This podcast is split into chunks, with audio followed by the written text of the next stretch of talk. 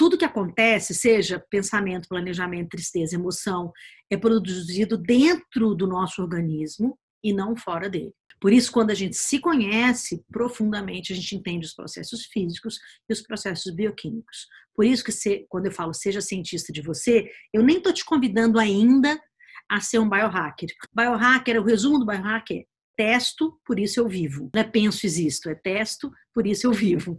Então a gente faz testes o tempo inteiro com várias coisas.